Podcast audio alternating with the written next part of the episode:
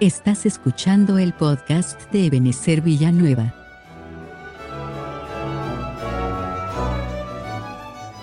Hoy les presentamos el episodio 2 de la serie titulada La Era del Espíritu Santo, en la voz del pastor Juan Vázquez, desde la Iglesia de Cristo Ebenezer Villanueva, de Ministerios Ebenezer.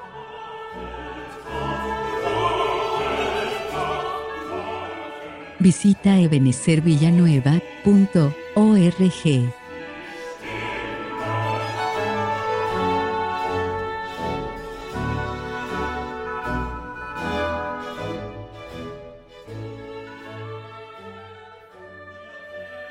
El día domingo, hermanos, estuvimos conversando eh, un poquito acerca de la era del Espíritu Santo. Ahora solo que tuvimos algunos problemas ahí técnicos. Y vamos a repasar algunas cosas hoy, ¿verdad? El Antiguo Testamento eh, vemos nosotros que quien se manifiesta principalmente es Dios Padre. En los Evangelios vemos que quien principalmente se manifiesta es Dios Hijo. Y a partir del libro de los Hechos hasta que terminen los tiempos, quien se manifiesta principalmente es Dios, Dios Espíritu Santo queremos como descubrir en la Biblia eh, eh, cómo se manifestó el Espíritu Santo en el Antiguo Testamento, en los Evangelios, y qué va a hacer el Espíritu Santo en nosotros en este tiempo que nos ha tocado vivir a nosotros. Y entonces vimos que, por ejemplo, en el Antiguo Testamento, por ejemplo, dice la Biblia que el Espíritu de Cristo, ese no es el Espíritu Santo, sino que el Espíritu de, de Cristo estaba en los profetas, no estaba en toda la gente, ¿verdad? sino que en unos pocos, y esos pocos, según 1 Pedro 1.11, eh, fueron los profetas. Con el resto del pueblo de la situación era diferente. Por ejemplo, en Nehemías 9.20, aquí dice la Biblia que el Señor envió su buen espíritu, y yo entiendo que es el Espíritu Santo. ¿Para qué envió el, el Padre eh, al Espíritu Santo? Para enseñarles llegaba el Espíritu Santo, no, no, no moraba dentro de la persona, sino que, digámoslo así, estaba sobre algunos o, lo llenaba y e, ellos hacían la obra para lo cual el Espíritu Santo los estaba llenando y se iba y no se quedaba dentro. En este caso, el Espíritu Santo había llegado para que se les enseñara a todo el pueblo. Aquí, aquí viene Esteban, si no estoy mal, y está regañando al pueblo y él dice unas cosas, dice que le dice al pueblo duros de cerviz e incircuncisos de corazón y de oídos, ustedes resisten siempre al Espíritu Santo como sus padres. Entonces aquí yo puse en azul esto porque, porque este verso de Hechos 7:51 Esteban está hablando de que en el Antiguo Testamento habían manifestaciones del Espíritu Santo. Pero el problema, en el caso de Israel, el problema de ellos fue que ellos resistieron al Espíritu Santo. Esa es la parte mala que ellos hicieron, pero la parte buena es que llegaba el Espíritu Santo para enseñarles, que era lo que estábamos viendo aquí en Nehemías, y para pastorearlos también dice la Biblia, ¿verdad? Que el Señor los pastoreó con su buen espíritu. Cuando llegamos a los evangelios vemos algunos casos muy especiales, como el caso de Elizabeth, como el caso de Juan el Bautista, que fueron llenos del Espíritu Santo. Y el caso extraordinario de, María, que fue un tratamiento diferente porque ella iba a, tener en su vientre al Hijo de Dios. Eh, Aquí la Biblia dice que el Espíritu Santo aún no había venido sobre, sobre el pueblo. No había venido porque Jesús no estaba glorificado. Llegamos al libro de los Hechos en donde ya la situación es diferente. El Espíritu Santo vino para ya no irse, para quedarse para siempre con nosotros.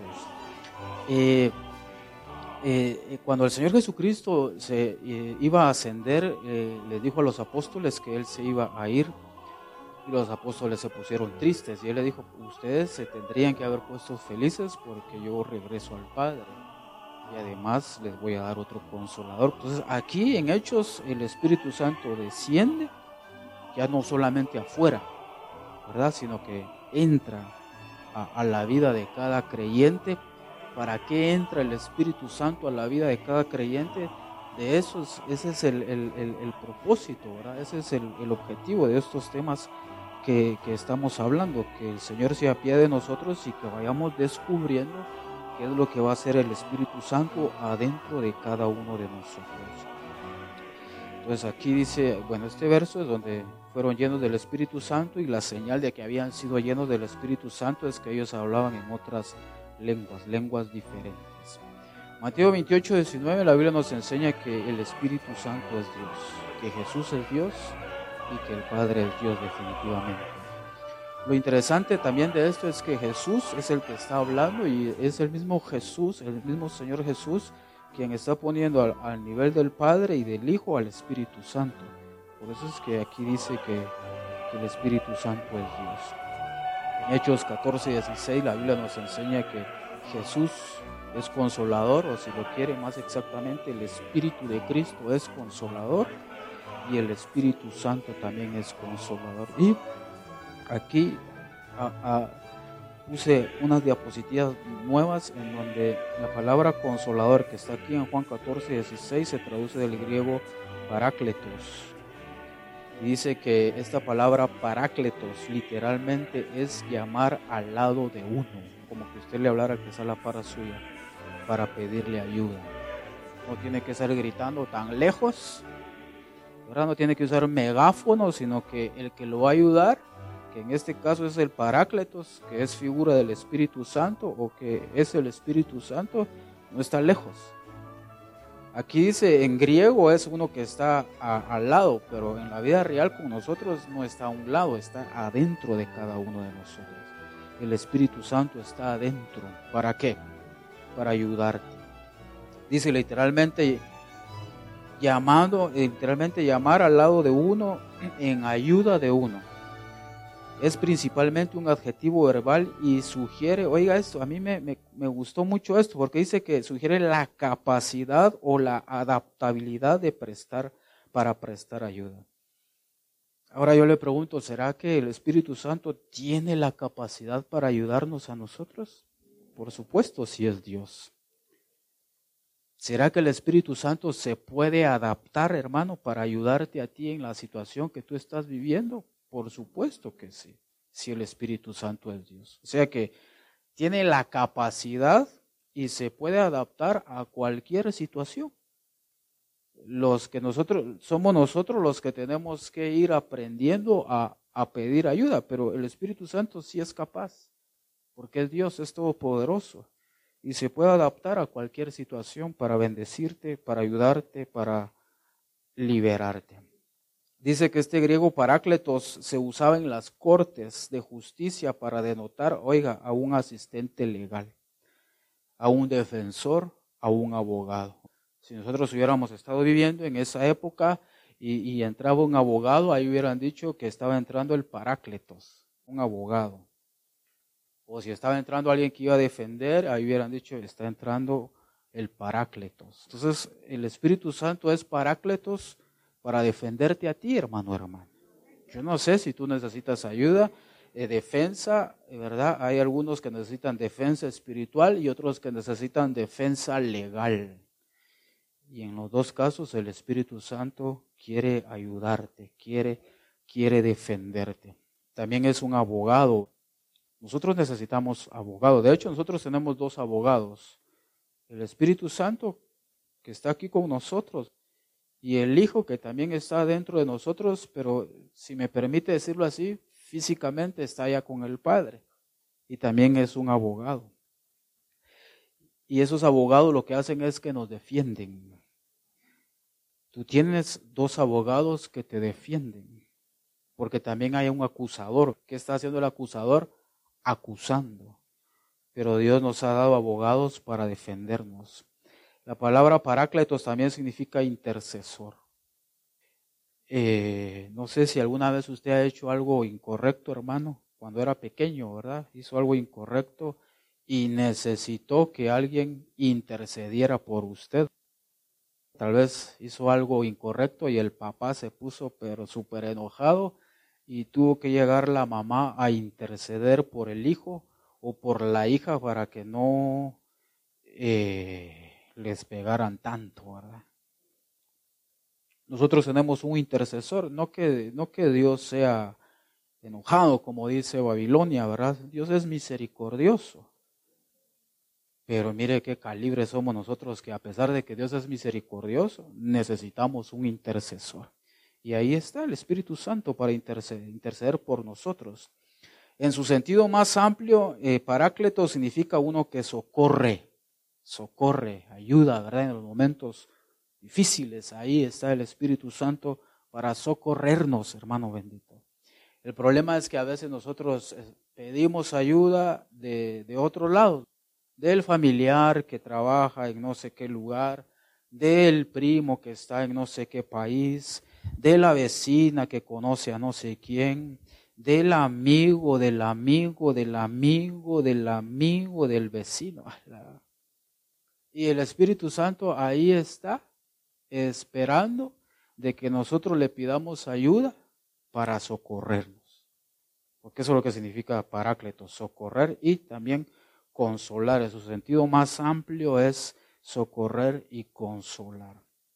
Así que hermano, usted no debería, no debería pasar mucho tiempo triste usted. Está bien, va, porque dice la Biblia que hay una tristeza que proviene de Dios y produce arrepentimiento, pero hay una tristeza que proviene del mundo y esa produce muerte.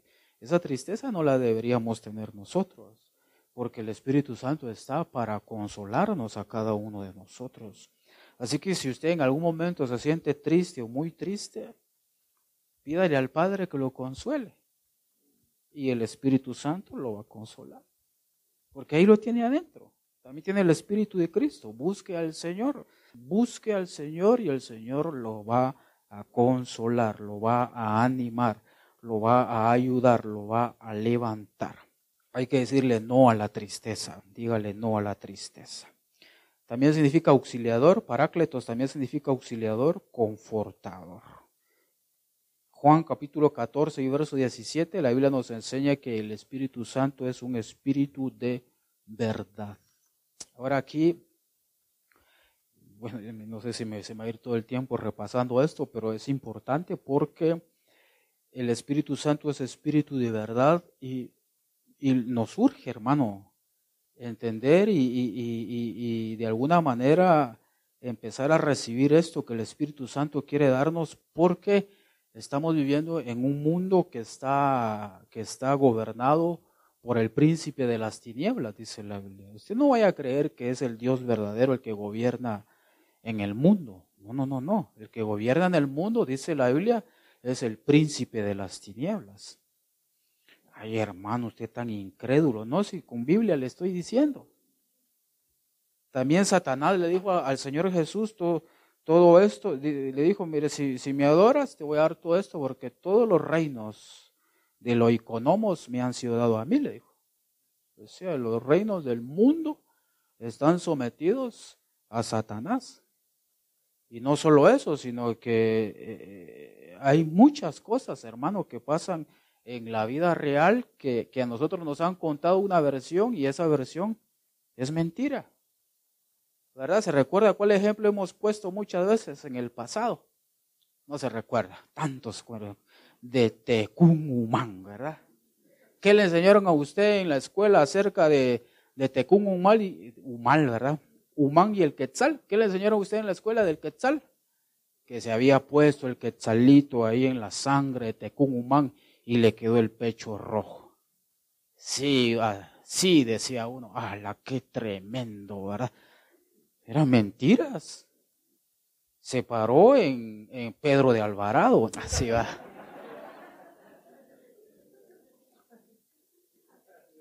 Entonces, así, cuando uno empieza a investigar los hechos reales, uno se da cuenta de que muchas de las cosas que uno ha aprendido de la vida secular son mentiras. ¿Verdad? Cuando llegué a la universidad, hermano, me empezaron a lavar el cerebro aquí con, con puro socialismo, ¿verdad? Y según yo tenía filtros para discernir eso, que sí, ¿no? Después empecé a leer por cosas ya cristianas y me di cuenta que todo era un era mentira. Pero Dios a nosotros nos ha dado el Espíritu Santo, que es Espíritu de verdad, ¿para qué? Para que no seamos engañados. Pero está bien, ¿verdad? Que alguien lo engañen con que en lugar de, devolverle el billete de a, de a 200 le dieron uno de a 20. Pues ese, es, hermano no. En una semana ya tienes más tú, pero hay otras cosas, hermano bendito, que ya son más peligrosas. Y Dios nos ha dado el Espíritu Santo que está dentro de nosotros, que es un Espíritu de verdad para que tú no seas engañado en este tiempo que estamos viviendo, que es un tiempo de engaño. Porque incluso la Biblia dice que hay un movimiento de error, una operación de error, ¿verdad? Dependiendo de qué versión esté leyendo uno, algunas Biblias ponen operación de error, otras dicen que es de engaño.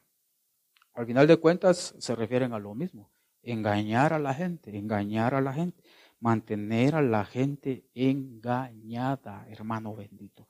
Pero Dios te puso a ti, adentro tuyo, cuando tú naciste de nuevo, al Espíritu Santo, al Espíritu de verdad. En algunos lo que hará falta es el bautismo en el Espíritu Santo, que es otra dimensión maravillosa a la cual Dios nos está llamando. Pero el Espíritu Santo ya está actuando en ti, hermano y hermano. Y es un espíritu de verdad para que tú no seas engañado. Porque a veces hay gente que se acerca a las personas con malas intenciones.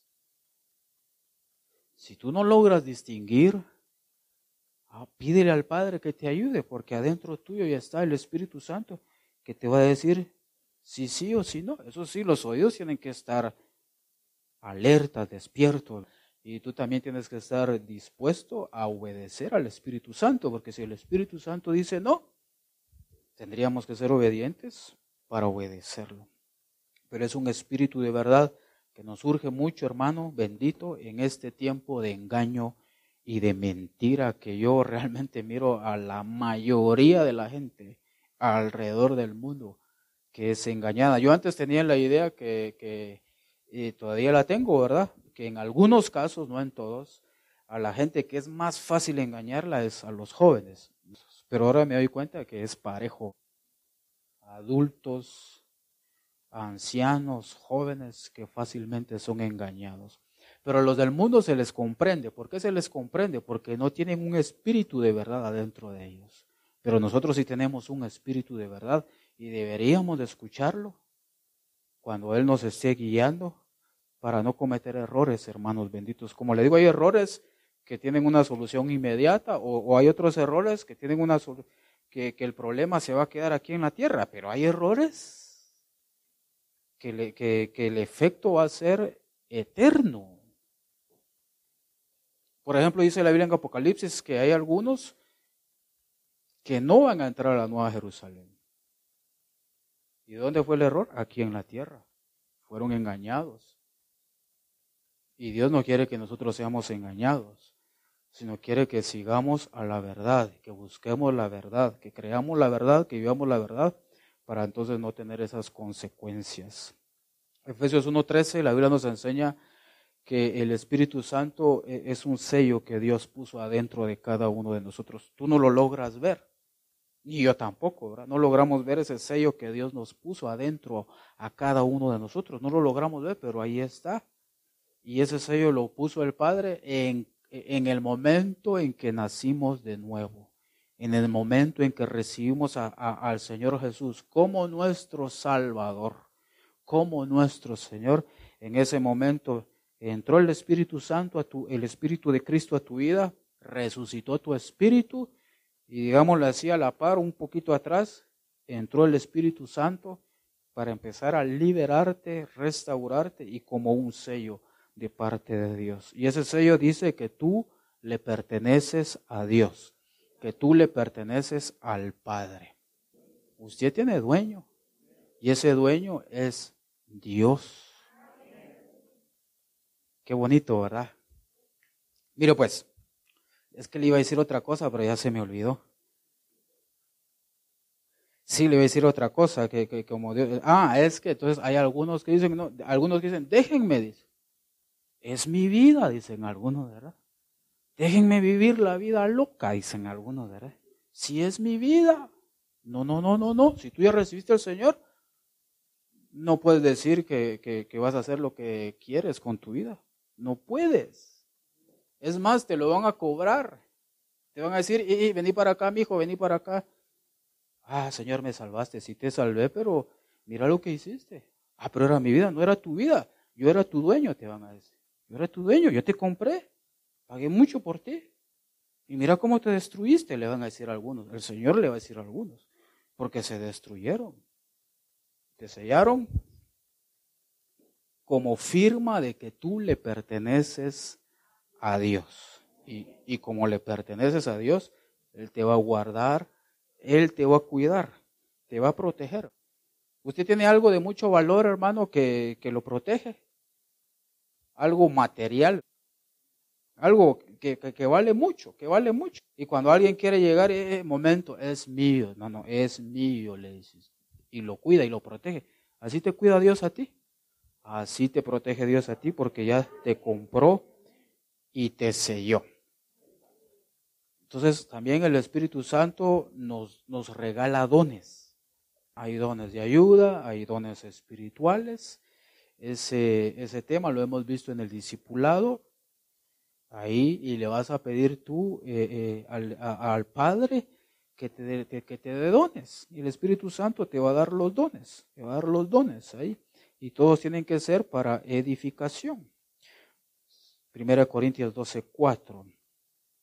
El Espíritu Santo también habla. Aquí dice, cuando venga aquel Espíritu de verdad, Él los guiará toda la verdad, porque no hablará de sí mismo, sino que hablará, ¿qué va a hablar el Espíritu Santo? Todo lo que oiga.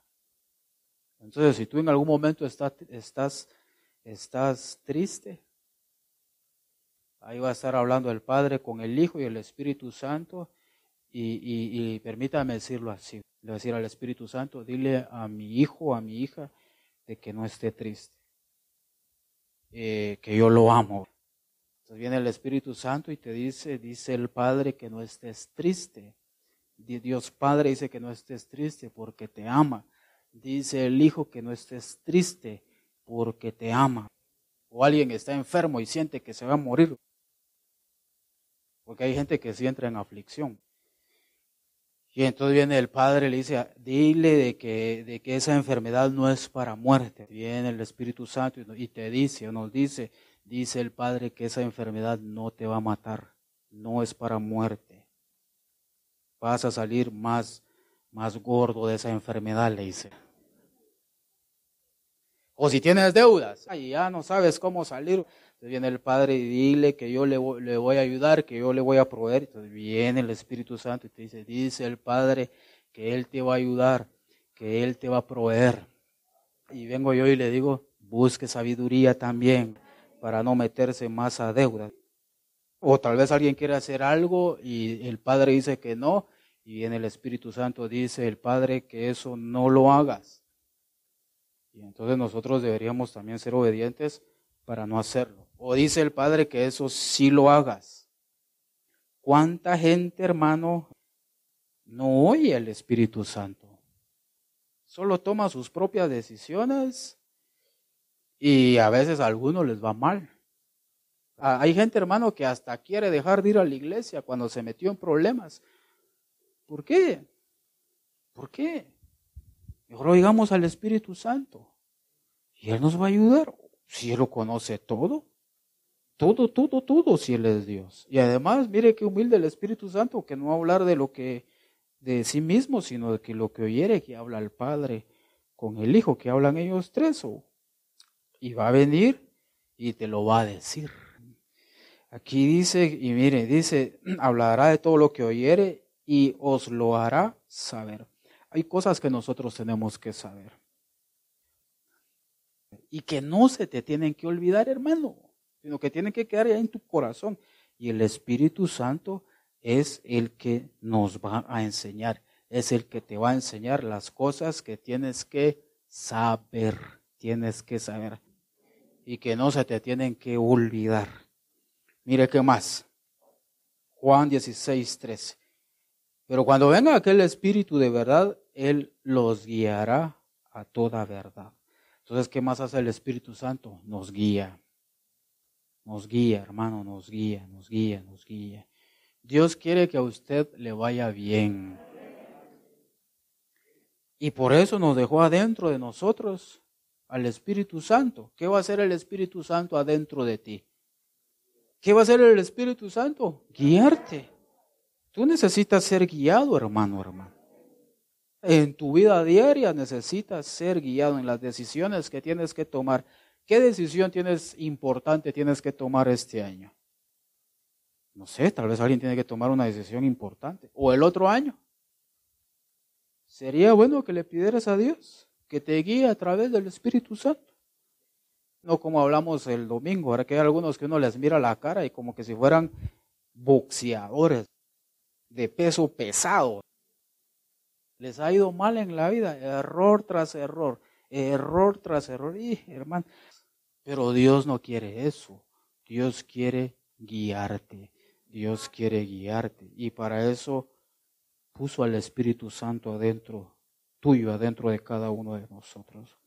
Hechos 16.6, el Espíritu Santo también prohíbe. Hay cosas que tú no puedes hacer. Hay cosas que tú no debes hacer. Porque hay una prohibición. ¿Y quién lo prohíbe? El Espíritu Santo. ¿Cómo lo voy a saber? Dirá alguien. Él te lo va a decir. Tu oído tiene que estar atento para no hacerlo. Y llegamos aquí. Aquí empieza el mensaje, diría la abuelita. Cuando me quedan solo 14 minutos. Juan 14, 26. Pero el consolador, el Espíritu Santo, el cual el Padre enviará en mi nombre. Aquí está hablando Jesús. Él, los, él les enseñará todas las cosas. ¿Qué otro, qué, qué más hace el Espíritu Santo? Enseña. El Espíritu Santo enseña. Cuando tú recibiste al Señor Jesús en tu corazón, quien te reveló que Jesús es Dios fue el Espíritu Santo. Claro, Él no estaba dentro de ti todavía estaba afuera. Pero el que te dio esa revelación fue el Espíritu Santo, en donde se te abrieron los ojos, se te abrió el corazón, llegó la revelación y entendiste que Jesús es Dios, que murió y resucitó por ti. Y entonces eso te cambió y que Él te ama y que, y que, y que murió y resucitó por ti. Esa revelación la dio el Espíritu Santo. Porque ¿cuántos de nosotros desde pequeños ya sabíamos que Jesús era Dios? Y hermano, desde pequeño lo sabemos todos. Pero solo está como, como gnosis nada más. Pero cuando llega el Espíritu Santo y nos enseña, la situación cambia. Porque Él una de las cosas que hace es enseñar. Cada vez que tú lees la Biblia y entiendes lo que estás leyendo, no es tu mente la que está yo sé que tú eres inteligente, pero por más inteligente que seas, no es tu cerebro. Es el Espíritu Santo el que te está enseñando, hermano. Si, por ejemplo, si no estoy mal, Sir Isaac Newton era hijo de, de bautistas. Fue aquel que hacen caricaturas de que estaba recostado en un árbol y vio que una manzana se cayó. No, no, no fue así, él estuvo estudiando. Pero qué trágico que él no creía que, el padre tuviera hijo. Y no estamos hablando de, no estamos hablando de, estamos hablando de cualquier persona. Estamos hablando de alguien, hermano, brillante, reconocido y admirado en todo el mundo. Tú sí lo crees, pero no es por tu gran inteligencia, es porque el Espíritu Santo te lo enseñó. Y cada vez que tú lees la Biblia, cada vez que tú oyes la predicación, cada vez que tú oyes la enseñanza y estás entendiendo, es el Espíritu Santo el que te está enseñando, el que te está enseñando, el que te está enseñando, porque Él es maestro, Él enseña. Nosotros como cristianos, hermanos, no deberíamos ser cristianos. Eh, ¿Cómo le podemos decir a alguien que no aprende? Con buenas palabras, ¿verdad? no sabes, ignorante. Aunque todos nosotros somos ignorantes. Por ejemplo, yo no sé si usted podría hacer una operación a corazón abierto. No, ¿verdad? Somos ignorantes, ¿verdad? Me confieso ignorante. Pero hay cosas que sí no tenemos que ignorar y esas son las que el Espíritu Santo quiere que, que sepamos, ¿ve? Él nos las hará saber, porque lo hay cosas que sí no debemos ignorar. Y entonces Él nos enseña. Nosotros como cristianos, óigame lo que le voy a decir, nosotros como cristianos deberíamos de ser la gente más informada del mundo, mejor informada, no desinformada, ¿verdad?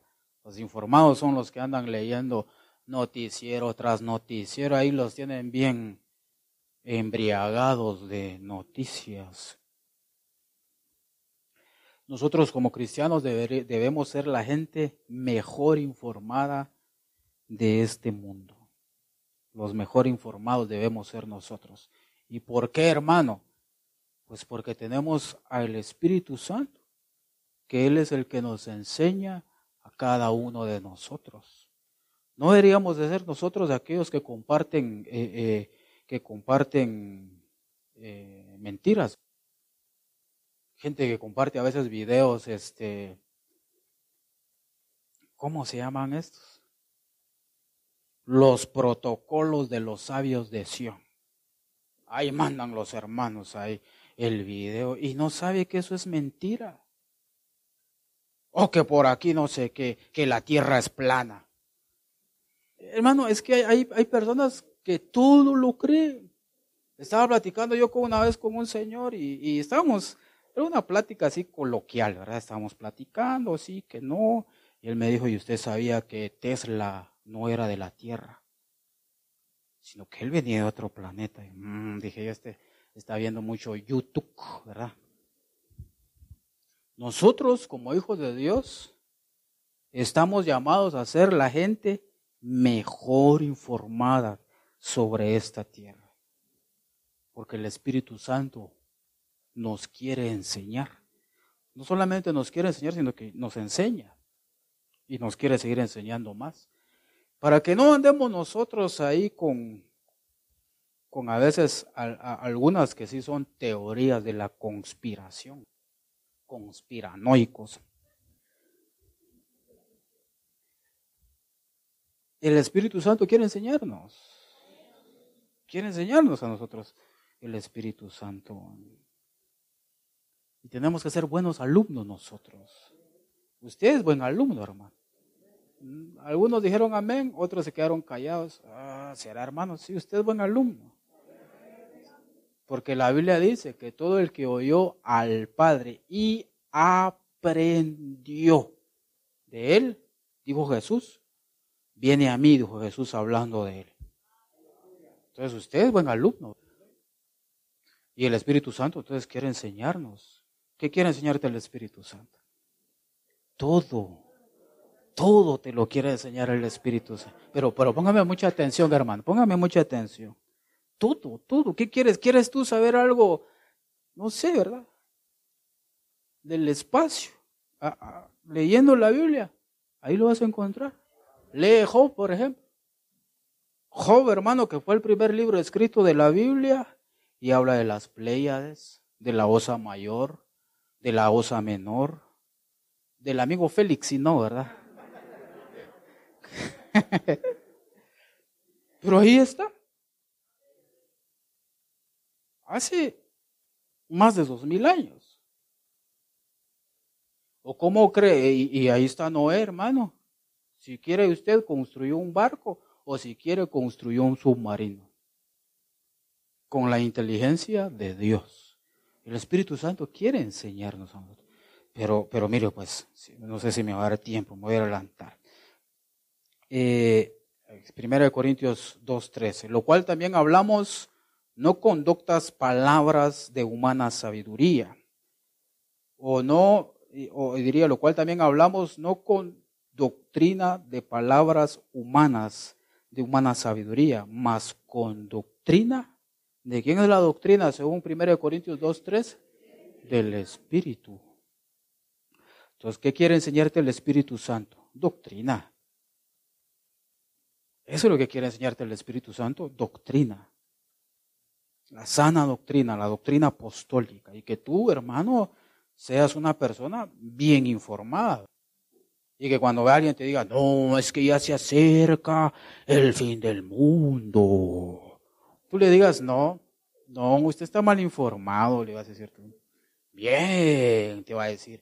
No, le vas a decir tú. ¿Por qué? Porque para que el mundo sea destruido faltan mínimo mil siete años con cuatro meses o cinco meses. Eso es lo mínimo que falta. Pero cuando la gente no se deja enseñar, cuando la gente no deja que el Espíritu Santo les enseñe, anda creyendo de todo. ¿Qué quiere enseñarte el Espíritu Santo? La doctrina. Doctrina. La doctrina del Espíritu, dice ahí. Entonces, dígale, hermano, le invito a que vaya al discipulado, dígale. Para aprender. Porque el Espíritu Santo quiere enseñarnos.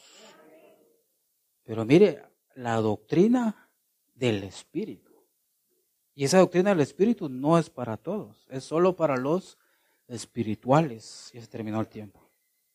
Solo para los espirituales.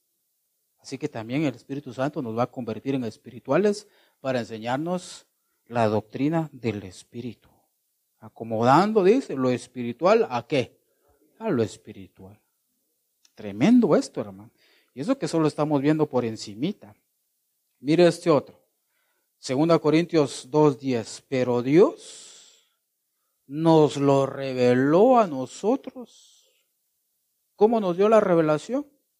Por el Espíritu. Él es el que da la revelación, hermano. Aquí no se trata, hermano, de que yo leo la Biblia y de repente descubro algo. No, no, no, no, no. no. Sino que hay un orden de parte de Dios, pero, pero Él es el que nos da revelación. Porque mire cómo dice aquí. Pero Dios nos lo reveló a nosotros por el Espíritu, porque el Espíritu, oiga esto, hermano, el Espíritu todo lo escudriña. Mire lo que dice aquí, aún lo profundo de Dios.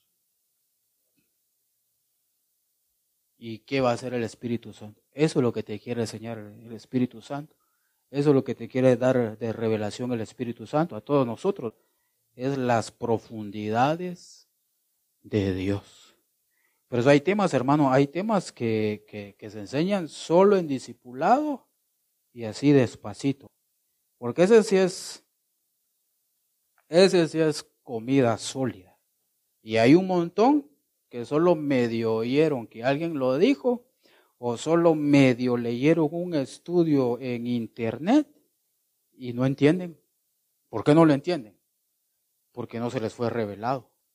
No dejaron que el Espíritu Santo se los revelara, porque Él es el que nos revela a nosotros. Porque aquí dice, mire, mire, mire, pues es que dividí aquí, dice, lo cual también hablamos no con doctas palabras de humano sabiduría, más con doctrina del Espíritu, acomodando lo espiritual a lo espiritual. 1 Corintios 2.13. Y aquí dice, pero Dios nos lo reveló a nosotros por el Espíritu, porque el Espíritu todo lo escudriña, aún lo, lo profundo de Dios. Porque ¿quién de los hombres sabe las cosas del hombre? Sino el Espíritu del hombre que está en él. Y ahí el apóstol Pablo está hablando de tu propio espíritu, tu espíritu humano que conoce tus cosas. Así tampoco nadie conoció las cosas, conoció las cosas de Dios, sino el Espíritu de Dios, las profundidades de Dios. Y el Espíritu Santo es el que nos lo revela a nosotros. O sea que aquí no estamos hablando, hermano, de que, de que solamente Porque, por ejemplo, hay, hermanos que para ellos la matemática es difícil. Ay, qué difícil uno más uno, dicen. Pero si le pides a Dios, hasta en eso te va a ayudar el Espíritu Santo. Pero aquí, en 1 Corintios 2, 10 hasta el 13, estamos hablando de cosas de Dios, de Dios mismo, de, la, de las profundidades de, Dios, que el Espíritu te lo va revelar. Esto es tremendo. Yo quiero invitarle, hermano, a que se ponga de pie y vamos a vamos a orar. Voy a invitar a que le pidas al Padre y que le digas, bautízame con tu espíritu. Porque imagínense si todo esto lo hace el Espíritu Santo sin que, sin que la gente haya sido bautizada en el Espíritu Santo. Imagínense qué poder o cuánto más puede ser esta bendición cuando, cuando ya la gente es bautizada en el Espíritu Santo. Es, es más todavía. Así que cierra tus ojitos y dile al Padre, Señor, bautízame. Bautízame, Señor, dame tu promesa. Díselo, no, no pidas otra cosa, no pidas por alguien más. Tómate este tiempo para pedirle al Señor que te llene del Espíritu Santo, que te bautice del Espíritu Santo. Pídelo, hermano, pídelo. El Espíritu Santo va a cambiar para siempre tu vida. Para siempre, para siempre. Va a hacer esa obra que tanto necesitas que tanto necesitas, es el Espíritu Santo el que va a hacer esa obra. Tal vez la has pedido. Entonces dile Espíritu Santo, dile Padre, lléname, lléname con tu Espíritu Santo. Padre, en el nombre de Jesús, en el nombre de Jesús, trae la llenura.